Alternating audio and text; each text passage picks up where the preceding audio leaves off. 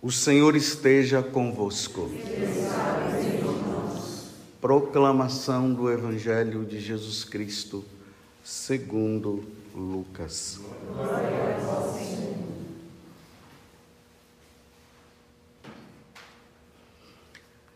Naquele tempo, Jesus saiu da sinagoga e entrou na casa de Simão. A sogra de Simão estava sofrendo com febre alta e pediram a Jesus em favor dela. Inclinando-se sobre ela, Jesus ameaçou a febre e a febre a deixou. Imediatamente, ela se levantou e começou a servi-los. Ao pôr do sol, todos os que tinham doentes, atingidos por diversos males, os levaram a Jesus. Jesus punha as mãos em cada um deles e os curava. De muitas pessoas também saíam demônios gritando: Tu és o Filho de Deus. Jesus os ameaçava e não os deixava falar, porque sabiam que ele era o Messias. Ao raiar do dia, Jesus saiu e foi para um lugar deserto. As multidões o procuravam e, indo até ele, tentavam impedi-lo de, de as deixar. Mas Jesus disse: Eu devo anunciar a boa nova no reino de Deus, do reino de Deus, também às outras cidades, porque para isso é que eu fui enviado. E pregava nas sinagogas da Judéia palavra da salvação.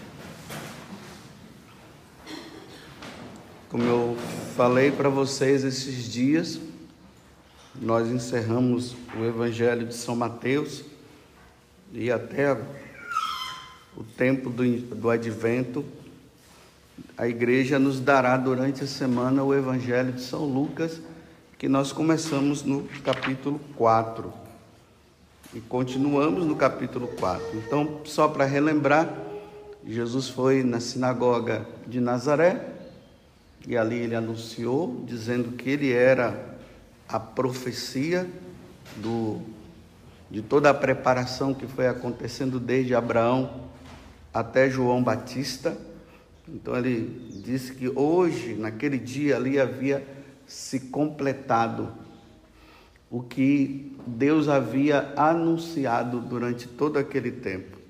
Hoje se cumpriu este oráculo. O Espírito do Senhor é, repousa sobre mim, eu sou aquele. Infelizmente, ali na sinagoga de Nazaré, eles não o aceitaram. Jesus sai da cidade de Nazaré, porque queriam matá-lo, foi para Cafarnaum. E vocês veem que aqui em Cafarnaum é totalmente o contrário. As pessoas estão todas indo atrás dele. Jesus chega no momento que ele precisava também de um descanso, porque era demônio sendo expulso. Entrou na casa de, da, da sogra de Pedro, ela estava com febre, ele a curou. Ele curou. Depois as multidões indo atrás. A vida agitada de Jesus. Mas aqui tem um, esse versículo que eu, que eu acredito que seja importante para a nossa meditação, porque às vezes não é algo que se fala muito. Aqui vai dizer assim: ao raiar do dia, saiu e foi para um lugar deserto. Então é importante notar que Lucas não está dizendo que ele foi para o deserto. Ele fala que Jesus foi para o deserto no início do capítulo 4. Mas aqui não, ele foi para um lugar. Então, diante de toda aquela multidão, pessoas indo atrás dele e tal, Jesus foi para um lugar. Ele procurou um lugar aonde não tivesse ninguém. para que ele pudesse ficar a sós com Deus, a sós com o Pai. Essa é uma necessidade da alma. A alma, ela necessita, a alma humana, ela necessita de ter um lugar. Um lugar para ficar só. Não é um lugar para buscar barulho, nem nada, é para ficar só. No Evangelho, no próprio Evangelho de São Lucas, lá no capítulo 28, versículo 39, lá fala que Jesus ele foi para o Monte das Oliveiras conforme o seu costume. E foi ali que ele começou a suar sangue, né? Lá também no, no capítulo 11 do Evangelho de São Lucas, o versículo 1 diz: Um dia Jesus estava num certo lugar. Num certo lugar. Então, nesse certo lugar que ele estava, ele estava rezando. Aí os discípulos vão e pedem a ele: ensina-nos a rezar. Aí que ele introduz a oração do Pai Nosso, que nós veremos essa passagem, né, na medida que nós formos passando pelo Evangelho de São Lucas. Lá no livro do Apocalipse tem um, um momento muito bonito. É lá no capítulo 8. Mas isso aqui começa no capítulo 7 quando começa a ter a abertura dos selos. Aí vai falando, o selo abriu, abriu esse selo, abriu o outro, abriu o outro. Quando na hora que chega a abertura do sétimo selo, lá no Lucas, oh, Apocalipse 8, versículo 1, lá diz que houve um grande silêncio no céu um silêncio de meia hora. Imagine esse silêncio de meia hora como deve, como não deve ter sido, hein? Eles aguardando aquele selo. O que é que vai estar escrito aí? Esse silêncio, esse momento importante. Tanto que hoje eu, eu comecei a missa com essa, com uma antífona que é lida se não tiver cantando, né? Então a, a antífona de entrada do dia 31 de dezembro fala isso.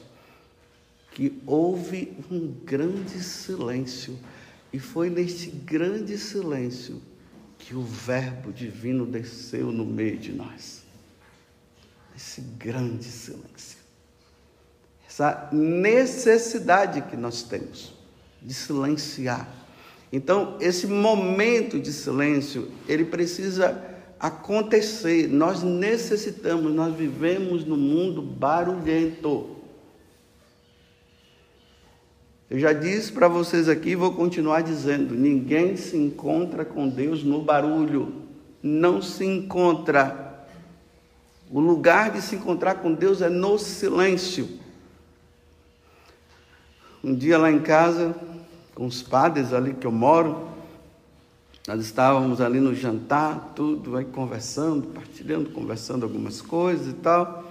Depois nós saímos, aí o padre Gilberto falou bem assim: agora nós vamos para a nossa cela. Agora nós vamos nos recolher. E é interessante que lá em casa é assim, aí cada um entra no quarto. E a casa ela fica em silêncio. Cada um vai lá, um vai ler, outro vai rezar, mas a casa ela fica em silêncio. Esse silêncio ele é importante para nós.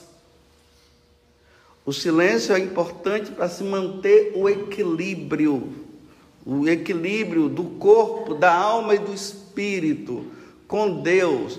O céu não é barulhento, o inferno sim. Barulho se encontra no inferno.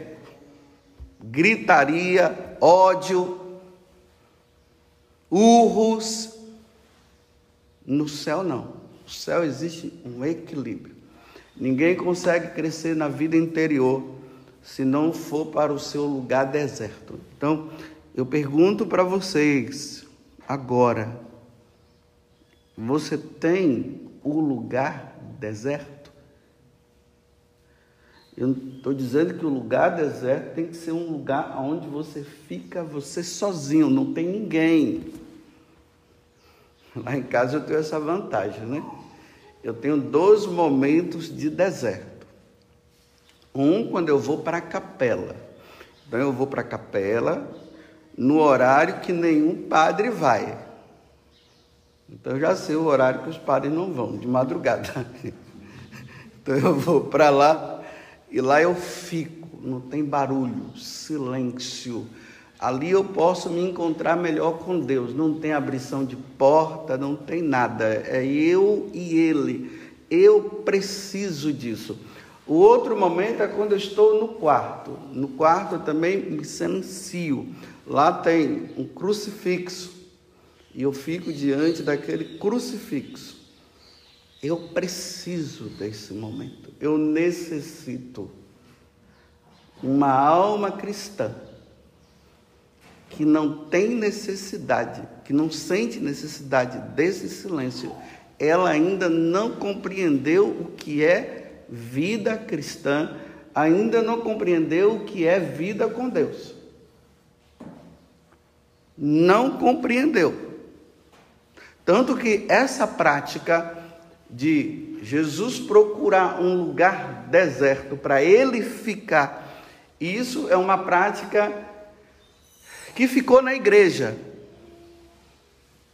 Então você vê lá, se você for na, na casa de uma religiosa, ela tem a cela, o lugar dela. Ela entra no quarto. Se você vai na casa do padre, ele tem o lugar dele, ainda mais que ele é sozinho mesmo. Então a casa já, é, já proporciona isso para ele. Monge, as monjas, todas, todo mundo. Os religiosos precisam. Tem o um momento do recreio? Tem. Tem o um momento de se conversar? Tem. Tem o um momento de brincar? Tem. Me desculpe, até, brin... até brincando. Tem até o momento de se fofocar. Quando se reúne. Que não deveria acontecer isso. Mas depois disso, é necessário ter esse momento, esse recolhimento para estar com Deus. É uma necessidade da alma, repito, e vou continuar repetindo. Se você ainda não tem essa necessidade, você ainda não entrou na vida de oração como ela deve ser. Porque tem gente que ela sabe muito bem que na hora que ela entra nesse momento de recolhimento, ela vai se encontrar com ela mesma e elas fogem de si. Então é melhor colocar negócio no ouvido, fone no ouvido, é melhor estar no meio da algazarra, é melhor dizer que eu sou muito fraterno e aquela coisa. Está fugindo de si. Está com medo de se encontrar consigo mesmo. Porque quando a pessoa se encontra com ela mesma, ela vai se encontrar com Deus. A primeira coisa que acontece na hora que você se retira para estar sozinho é os os monges falam, falam isso, né? Os demônios começam a gritar dentro de você. Não é possessão, né? Não está se falando aqui de possessão. Para dizer assim, olha, você começa a se encontrar consigo mesmo, aí você começa a ver quem é você. As gritarias que estão aqui dentro. Os pecados que estão aqui dentro. Tudo vai, vem à tona e a pessoa ela precisa enfrentar isso, ela não pode fugir. E aí, na medida que ela vai se encontrando, encontrando consigo mesmo, aí essas coisas todas elas vão se aquietando com o tempo. E aí ela vai encontrando a paz divina. Aí o que vai restar agora é ela e Deus. Isso é um treinamento que se faz dia após dia, dia após dia. Todo dia é preciso ir para aquele lugar Aquele lugar que eu já perguntei para você, onde é que é esse lugar? Eu estou dizendo, é um lugar onde não tem ninguém. Não pode ter pessoas, não. Porque as pessoas vão, vão distrair você. E você não vai ter esse momento. E você vai entrar num plano sobrenatural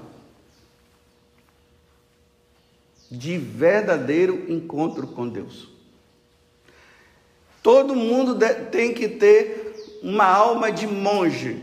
Eu não estou dizendo que você deve ser monge. Eu estou dizendo que todo mundo deve ter uma alma de monge. Quando se fala de monge, lembra-se dos anacoretas. Quem são esses? Eram aqueles que iam para o deserto para ficar só, livre do barulho do mundo para se encontrar com Deus, porque no barulho não se encontra. É ilusão sua você achar que você vai conseguir rezar, que você vai conseguir entrar num plano de encontro com Deus no meio do barulho. É ilusão. Você nunca vai crescer na vida espiritual. Não tem como. É preciso ter esse momento que é necessário, que é importante. Pergunto de novo: aonde é o seu lugar? Um dia eu fui na casa do Rubens né, e da Tânia. Aí o Rubens falou bem assim: Olha, padre, aqui é o, meu, é o, é o nosso lugar. Aqui, ó. aqui a família se reúne para rezar. Aqui eu pego a leito, leio a vida de algum santo aqui eu leio alguma coisa relacionada à vida espiritual, é aqui, ó, Padre, nesse lugar aqui. Então tem um banco lá, tem, parece que tinha um crucifixo, tinha uma imagem lá dos santos ali, ele fica ali. Na sua casa você precisa ter isso. E ali eu imagino, que os filhos já estão grandes, porque na vida do casal isso aqui é um pouco meio difícil. Ainda mais quando a criança está pequena. Com isso não estou dizendo que a criança é um, é um mal, não. Viu? Eu estou dizendo que a vida do casal é, é mais difícil de se encontrar esse lugar. Ou sai de casa, vai para algum lugar aí.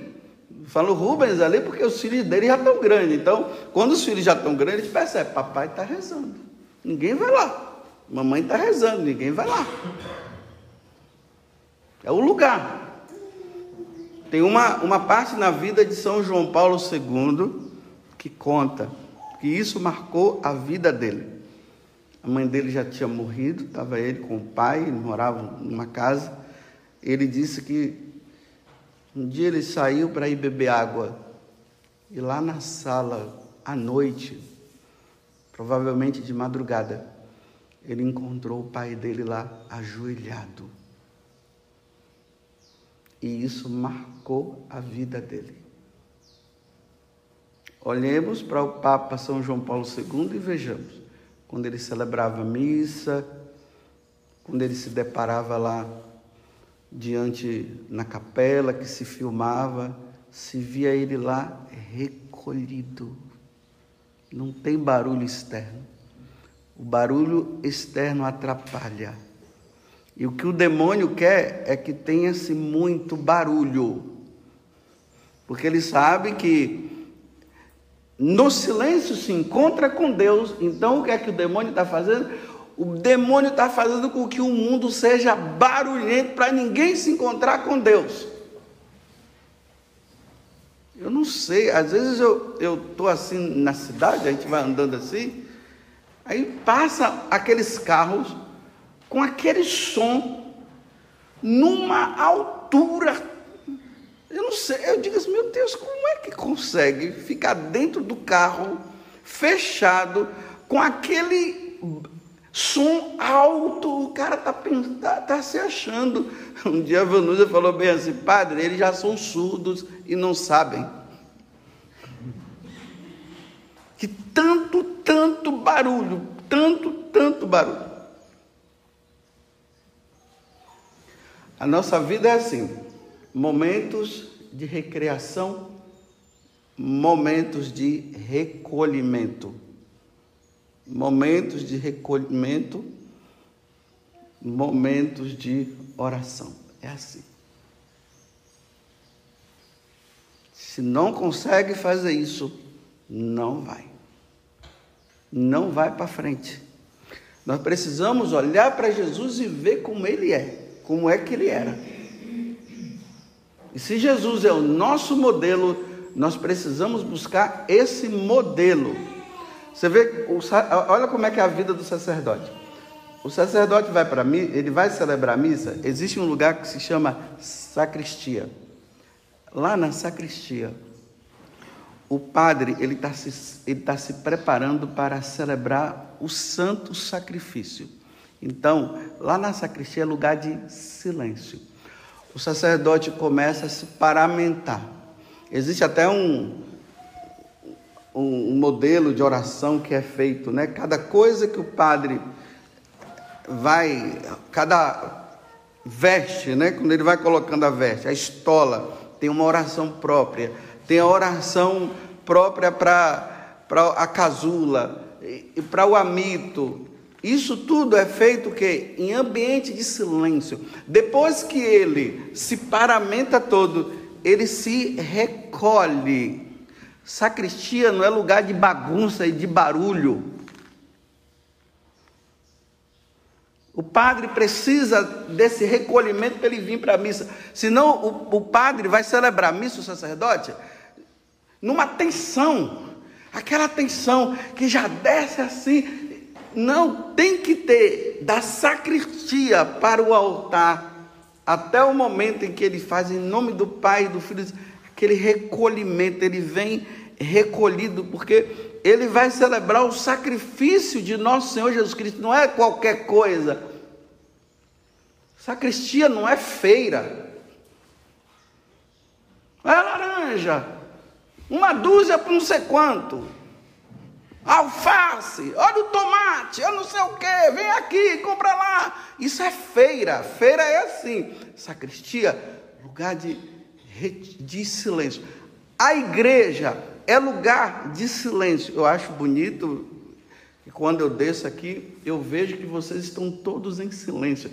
É assim que se deve estar dentro da missa na preparação da missa, esse recolhimento. Enquanto o sacerdote recolhe-se lá no, na, na sacristia, os fiéis se recolhem dentro da missa, ou antes da missa, ficam todos ali, fazendo as suas orações, esperando aquele momento, né? Olha, no, no, no, nesse Evangelho de São Lucas, no capítulo 4, quando ele entra na sinagoga, quando ele está lá na sinagoga, lá diz assim: e quando Jesus ele se dirigiu ao púlpito para ler a passagem, todos tinham os olhos fixos nele. Aí quando o sacerdote entra, que é a mesma ação, os fiéis ficam todos com os olhos fixos, olhando o sacerdote, que é Jesus Cristo, vindo para o altar para celebrar o sacrifício. Sem, repito e vou terminar agora, sem esse momento não tem como crescer na vida espiritual. Santa Maria Egipciana, quando ela se converte lá na Terra Santa, a primeira coisa que ela ouviu de Deus foi: era uma prostituta essa mulher. Uma grande prostituta. Quando ela chega na Terra Santa, que ela quer entrar lá no Santo Sepulcro, algo a impedia. Causa da vida desregrada, ela precisava se converter, ela não tinha se convertido ainda. Aí ela entra no processo, e aí ela entra depois dessa conversão, a primeira coisa que ela ouviu no silêncio foi isso: vai para o deserto, atravessa o rio Jordão e vai para o deserto. Você sabe quantos anos essa mulher ficou no deserto sem ver ninguém? 40 anos. 40 anos no deserto. Aí São Zósimo, um outro monge, levado por uma inspiração, ele foi para se encontrar com ela. Engraçado, interessante que ela sabia toda a vida de São Zósimo.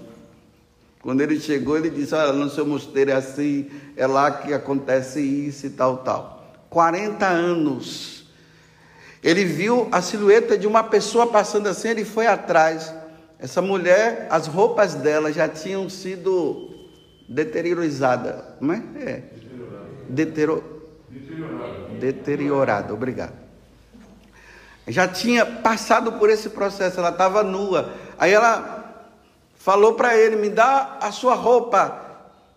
Aí ele pegou a capa e deu para ela.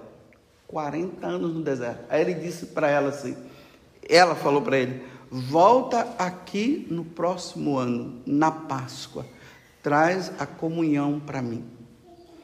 Aí ele foi no ano seguinte, encontrou ela morta,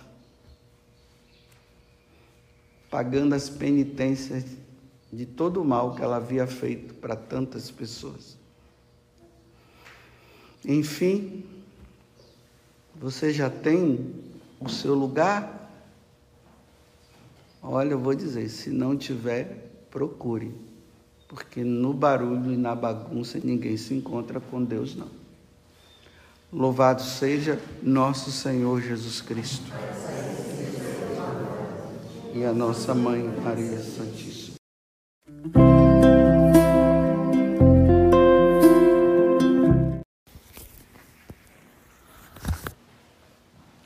O Senhor esteja convosco. Proclamação do Evangelho de Jesus Cristo, segundo Mateus. Naquele tempo, quando Jesus chegou à outra margem do lago, na região dos Gadarenos, vieram ao seu encontro dois homens possuídos pelo demônio, saindo dos túmulos. Eram tão violentos que ninguém podia passar por aquele caminho. Então eles gritaram: Que tens a ver conosco, filho de Deus? Tu viestes aqui para nos atormentar antes do tempo? Ora, a certa distância deles, estava pastando uma grande manada de porcos. Os demônios suplicavam-lhe: Se nos expulsas, manda-nos para a manada de porcos. Jesus disse: Ide. Os demônios saíram e foram para os porcos. E logo toda a manada atirou-se monte abaixo para dentro do mar, afogando-se nas águas. Os homens que guardavam os porcos fugiram e, indo até a cidade, contaram tudo, inclusive o caso dos possuídos pelo demônio. Então a cidade toda saiu ao encontro de Jesus. Quando o viram, pediram-lhe que se retirasse da região deles. Palavra da salvação. Glória a vós,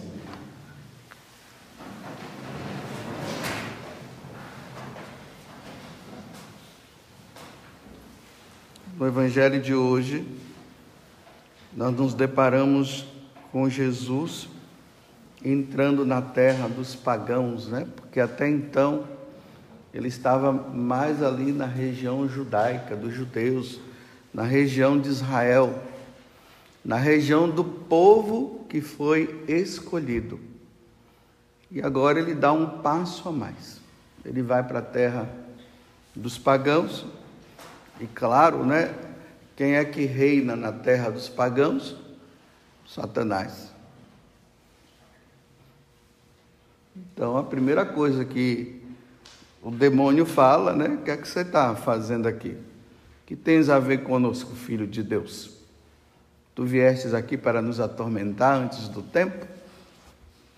Aqui esse território é nosso. Aqui não é seu, não.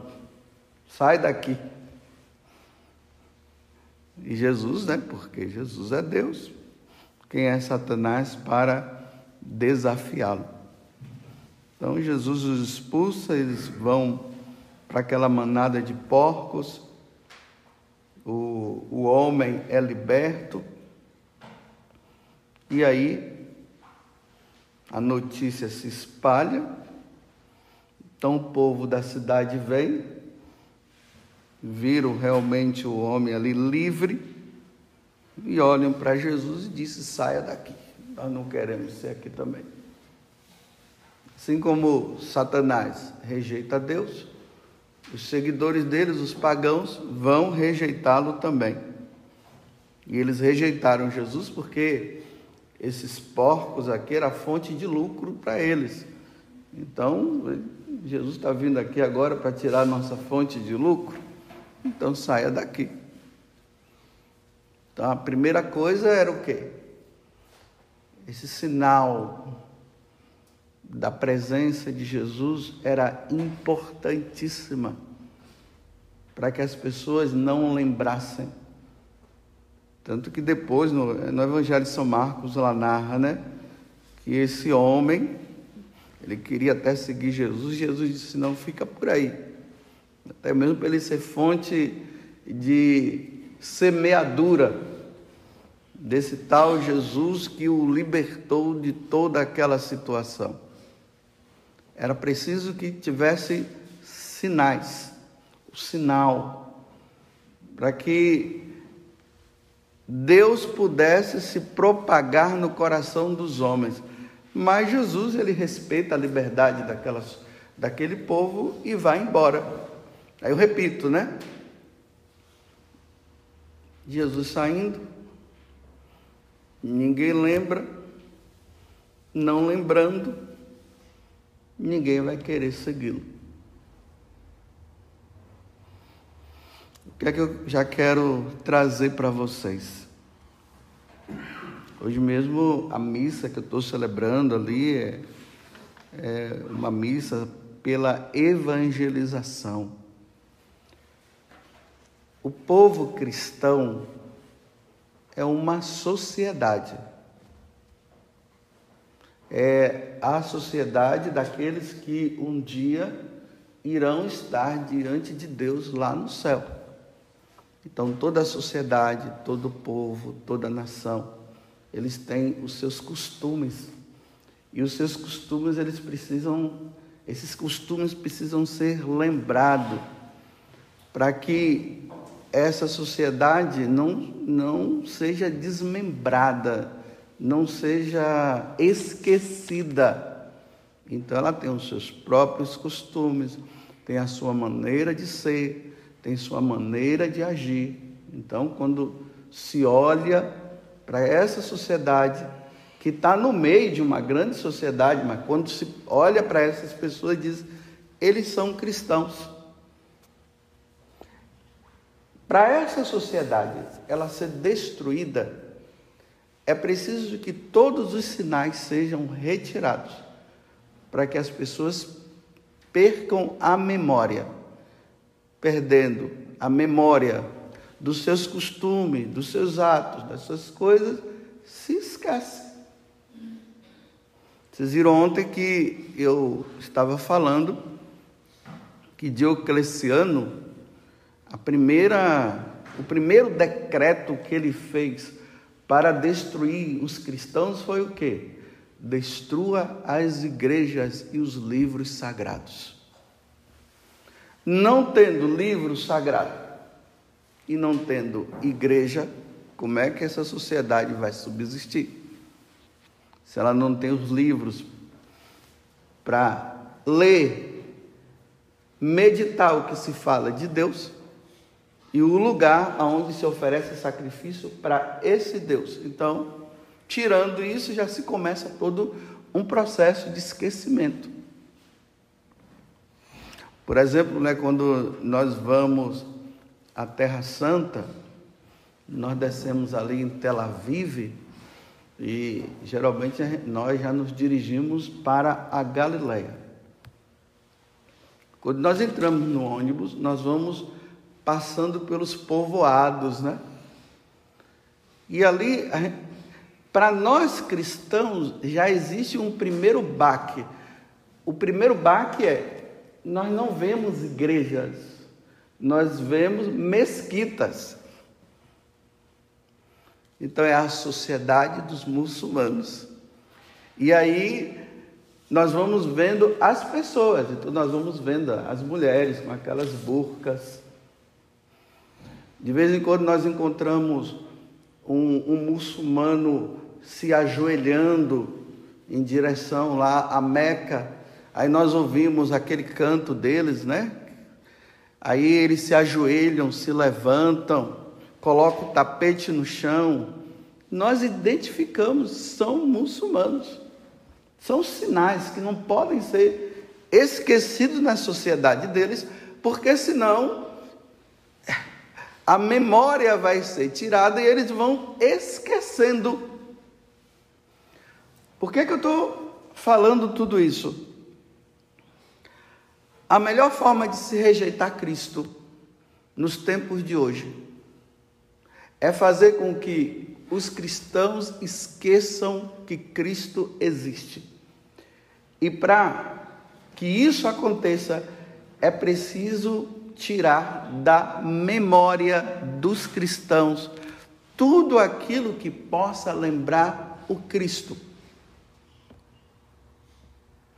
E aí vai se esquecendo, o comportamento vai mudando e a pessoa, os cristãos vão se adaptando aos costumes pagãos, e aí acontece a chamada apostasia, o abandono completo da fé. O que eu estou falando hoje é para vocês meditarem. Observem se os costumes cristãos não estão sendo retirados aos poucos da memória dos católicos para que os católicos esqueçam o Cristo. Por exemplo, esses dias agora, eu fui, como eu falei, no sábado eu fui celebrar a missa. A missa não, fazer a celebração do casamento do Mateus e da Rebeca. Quando eu entrei na igreja, que é aquela igreja antiga, eu disse assim: Isso é igreja. Essa é a igreja católica. Então você vê lá pinturas no teto, você vê as imagens lá dentro, os bancos aonde as pessoas sentam, o genuflexório para as pessoas ajoelharem, o altar assim digno, a parte de trás onde fica o Santíssimo Sacramento, aquela dignidade, aquela coisa assim bela, que você para e diz assim: Eu sou, isso é a igreja, essa é a igreja católica. Tanto que para a irmã lá, eu falei, a, a freira que toma conta lá do lugar, eu disse para ela: Essa é a igreja. Aí a, a, a freira falou bem assim: É, padre, tem pessoas que quando vêm fazer os casamentos aqui, eles dizem assim: não precisa de ornamentação a igreja já é o próprio ornamento. Não precisa de flores, não precisa de nada. A igreja já fala tudo. Vejam como é que são as igrejas modernas. Mal, mal, um Santíssimo Sacramento. Um altar assim, de qualquer jeito. Cadeiras. Não são bancos. Né? Porque nós vivemos o tempo da praticidade, tudo é prático. Tudo é prático. Então é prático você chegar, levantar quatro paredes, colocar um altar alizinho, um altarzinho, né, um santíssimo assim, pronto. Está feita a igreja, é só vir. Vai se apagando da memória. Você quer ver hoje outra coisa? Nós vivemos o um mundo do. Como é que fala? Dos celulares, essas coisas assim, né? Imagine, já tem padres que já não estão usando mais um missal. Eles usam um tablet. É prático. Você pega o tablet, coloca ali, e ali é só ir apertando, você vai rezando, vai fazendo as orações. Os livros sagrados estão desaparecendo, porque tudo está dentro do tablet. Você não encontra mais assim religiosos com um breviário na mão. Tudo é no celular. Só que o celular não é sagrado. Mas ali está é prático, né? Você coloca dentro do bolso, ainda mais levar aquele malotão, né? É prático. Só que vai, os sinais vão desaparecendo. Os sacerdotes deixam de usar as vertes eclesiásticas. Então, o esquecimento do sacerdote. As religiosas retiram o, os hábitos e ficam vestidas como as mulheres civis. Vai se esquecendo as religiosas, vai se esquecendo que existe padre. Por exemplo, eu uso batina. Aí um dia uma criança estava com a mãe dela e disse assim: Mas o que, que é ele? Antigamente, quando se via um padre de batina, é um padre. Então a criança ela já está esquecendo que um, um, um, homem vestido com a batina é um padre, porque não querem vestir mais as roupas eclesiásticas, não querem vestir mais o clésima. Então, aos poucos, vai vai se esquecendo. As pessoas entram na igreja não se ajoelham mais. Hoje se questiona quem se ajoelha. Para que ficar se ajoelhando tanto tempo? Uma pessoa estava me dizendo que porque ela estava rezando o texto de joelho, uma outra vez disse assim: para que ficar rezando de joelhos? Olha, se reza de joelho, claro, quem pode, né? Aqui eu não estou falando de quem tem problema de joelho. Rezar de joelho significa eu estou diante de Deus, eu não sou nada, estou prestando culto e adoração ao meu Deus, por isso que eu me ajoelho. Quando eu não me ajoelho diante de Deus, eu estou me, me igualando a Ele, estou sendo igual a Ele. Então você vê, já não se ajoelha mais tanto, porque não tem banco, não tem genuflexório, tem tem é, cadeira branquinha lá, Todo mundo vai lá, já chega e senta. Isso é protestantismo. Os protestantes, como nas, na, no, nas igrejinhas dele, não tem Santíssimo Sacramento, então eles têm cadeira. Então eles sentam e ficam esperando o pastor chegar para depois eles levantarem e ficar levantando os braços e ficar louvando a Deus. Então vai se tirando de forma sutil uma vez, uma mãe muito religiosa, e um pai também, aí mandou para mim, né, uma. para eu rezar pelo filho, a criança dele, que estava fazendo aniversário. Nossa, padre, ele é muito assim de Deus e tal, tal. Mas engraçado, né? A ornamentação não tinha nenhum sinal cristão. Eram os heróizinhos, né? Super-homem, essas coisas todas. Porque no mundo pagão existem seus heróis. E os heróis pagãos, os heróis do mundo pagão são esses daí.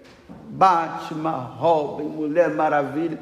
Mas no mundo, na sociedade cristã, tem os seus heróis. E quem são os seus heróis? Santo Antônio, são Tarcísio, Santa Mônica, Santa Teresa. Então, o que é que se espera do, da sociedade cristã no momento desse? Que tenha pelo menos um crucifixo, que tenha uma imagem lá de Nossa Senhora, que é um sinal cristão. Observe, os cristãos de hoje não usam mais crucifixo no peito. Dê uma olhada para você ver. Não uso mais uma medalha de Nossa Senhora. Está apagando-se da memória. Teve uma época que as camisetas, quando se tinha essas, essas fábricas cristãs, eles usavam é, o Sagrado Coração de Jesus, Nossa Senhora e tudo. Vocês veem agora, são frases. É um esquecimento. É um abandono. Para apostatar, isso aqui é a coisa mais fácil. Esse, esses dias agora eu estava assistindo lá um filme de um santo, né? São Pedro Poveda ou Póveda, não, não sei como é, é um, é um santo espanhol que foi canonizado agora por foi canonizado pelo Papa São João Paulo II. Aí ele foi preso. Ele estava de batina, ele estava com um breviário na mão. Aí o cara que foi lá para fazer os questionamentos dele para depois matá-lo, viu ele com aquele livro na mão. Aí a primeira coisa, o que é, que é isso que você tem na mão? Ele disse: Isso é um breviário, é o livro de oração dos sacerdotes.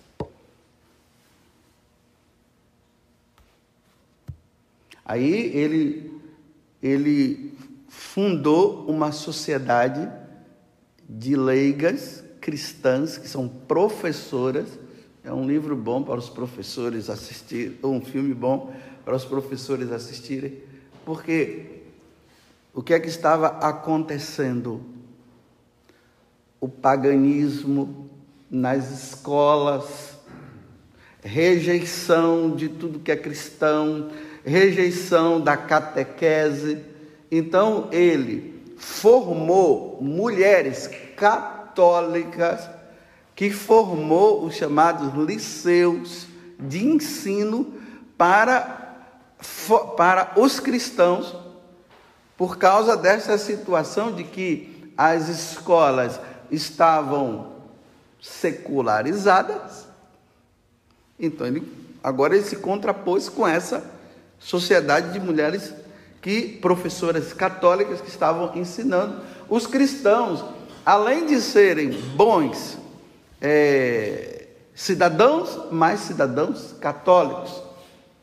Aí, por causa disso, né, a, a escola institucional secular, aqueles homens que estavam acima, começaram a perseguir as professoras e começou a perseguir esse sacerdote, São Pedro Poveda.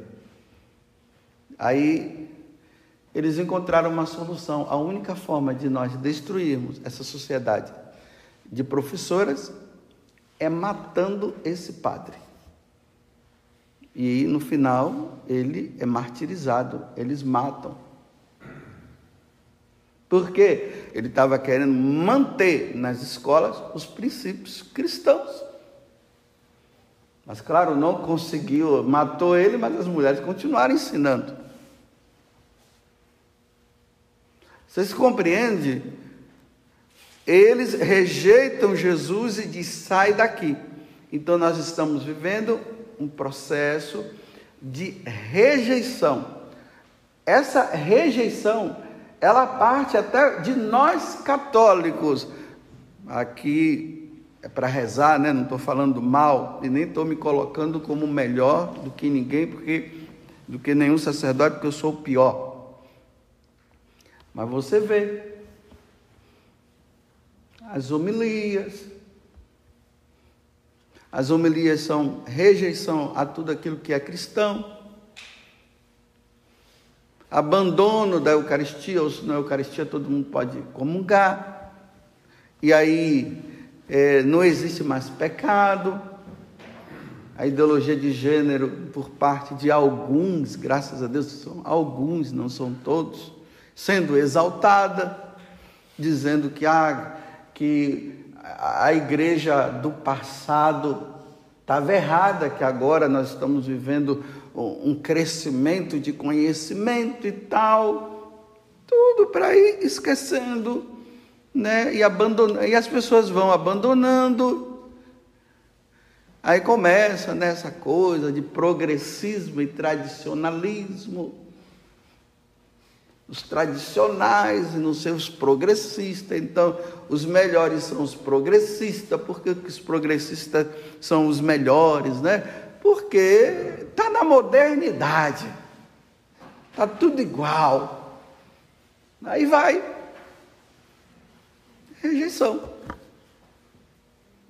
Esquecimento total. Hoje os católicos entram numa igreja e não sabem nem o que é Santíssimo Sacramento. Não sabe. Os altares, né? Aí está o altar. Você vê aquele negócio assim seco, vazio. Você não vê nada, você não vê um crucifixo. As velas, né? Que, que ornamentam o altar. Por exemplo, no tempo comum, quando não tem nenhuma festa, são duas velas colocadas. Quando é um santo, são quatro velas. Quando é uma solenidade, são seis velas. E todo um significado que está aí por trás. Quando vem um bispo celebrar sete velas, não, já está tirando tudo. Então, a sociedade cristã está morrendo.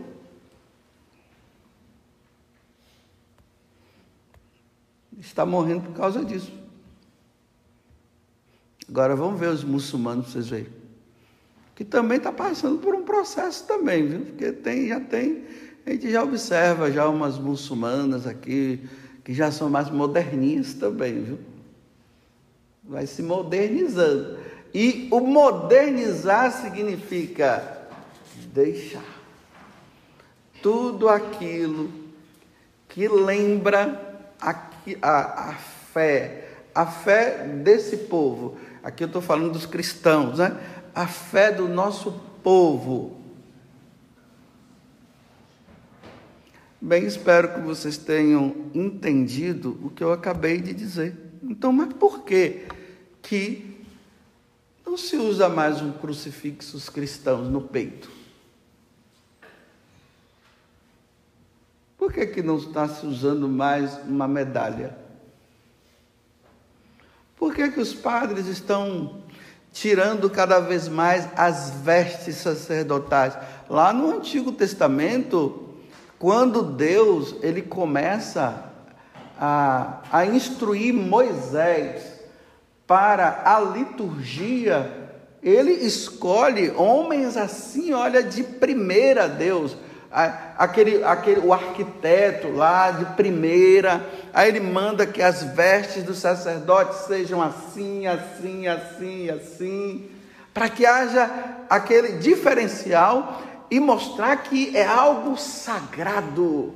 E o que é sagrado precisa ser respeitado. E o que é sagrado eleva a alma para Deus.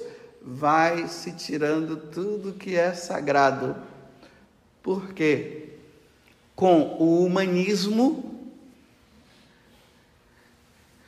coloca-se o homem no centro e Deus do lado, de lado. Então o homem se torna centro e por isso, é, como o homem se torna o centro, o homem se torna Deus. Então você vai tirar Deus então você vai colocar o homem e o homem é o homem que vai aparecer. Deus não vai aparecer. Vou terminar. Vejam as construções das igrejas modernas. Qualquer um faz. Igreja tem que ser construída por um arquiteto sacro. Ele sabe, ele estudou.